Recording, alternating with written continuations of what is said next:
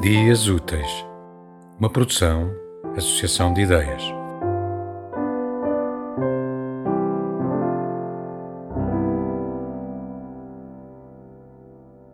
Para exaltar o castanho em todo o seu esplendor, é impossível não falar do poder encantatório, quase místico, de um produto que coloca o castanho no píncar das cores e das emoções. Faço parte de um vasto clube de aficionados que sabem que Desde tempos imemoriais, o chocolate é a quinta essência dos sabores. Dizem que tem propriedades afrodisíacas, mas quanto a mim, é apenas um pleonasmo, pois a sensualidade do chocolate é um dado adquirido, posto em evidência inclusive na publicidade. Quando falo de chocolate, aproximo perigosamente do cacau, pois gosto das barras bem escuras, o chamado dark, que vai até aos 100% de cacau.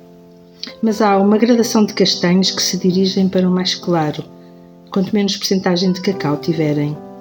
Os famosos chocolates de leite são muito mais claros do que as tabletes de mais de 70% de cacau. Eu sei que tenho de me referir ao chocolate branco, embora como apaixonada feliz do chocolate bem negro, nem me lembro de que esse tipo de chocolate existe. Tem a aparência de manteiga de cacau e é o mais açucarado dos chocolates. Todos os dias me entrego ao puro prazer de sentir na boca a rota imensa e com paragens tão diversas como os cacaueiros da Costa de Marfim, do Ghana ou do Equador, de São Tomé e Príncipe. Cada tablete faz jus ao seu terroir, às características do terreno e nicho ecológico, desde que seja feita pelo processo bean to bar, que começa exatamente pela escolha dos grãos de cacau a serem torrados seguindo-se um longo etc. de amor até chegar às narinas, antes que o safe lover nos deixe nas nuvens. Os lugares de fabrico de chocolate, sobretudo quando se cumprem o rigor e a paixão artesanal, são autênticos templos. Não admira que haja livros e versões cinematográficas destes, inteiramente dedicados ao chocolate, como por exemplo Charlie e a Fábrica de Chocolate, o livro foca o próprio lugar de fabrico de chocolate. A primeira versão cinematográfica de 1971 é um musical de Mel Stewart, protagonizado por Gene Wilder, intitulado Willy Wonka e a Fábrica de Chocolate. A segunda versão, de 2005, foi dirigida por Tim Burton e protagonizado por Johnny Depp. Daí a imaginar que, para comemorar os 50 anos deste filme, nasceria o quarto Willy Wonka Projetada em Inglaterra para o Chocolate Box Hotel, situado na costa sul, a cento e tal quilómetros de Londres, vai a utopia que só o chocolate consegue tornar real.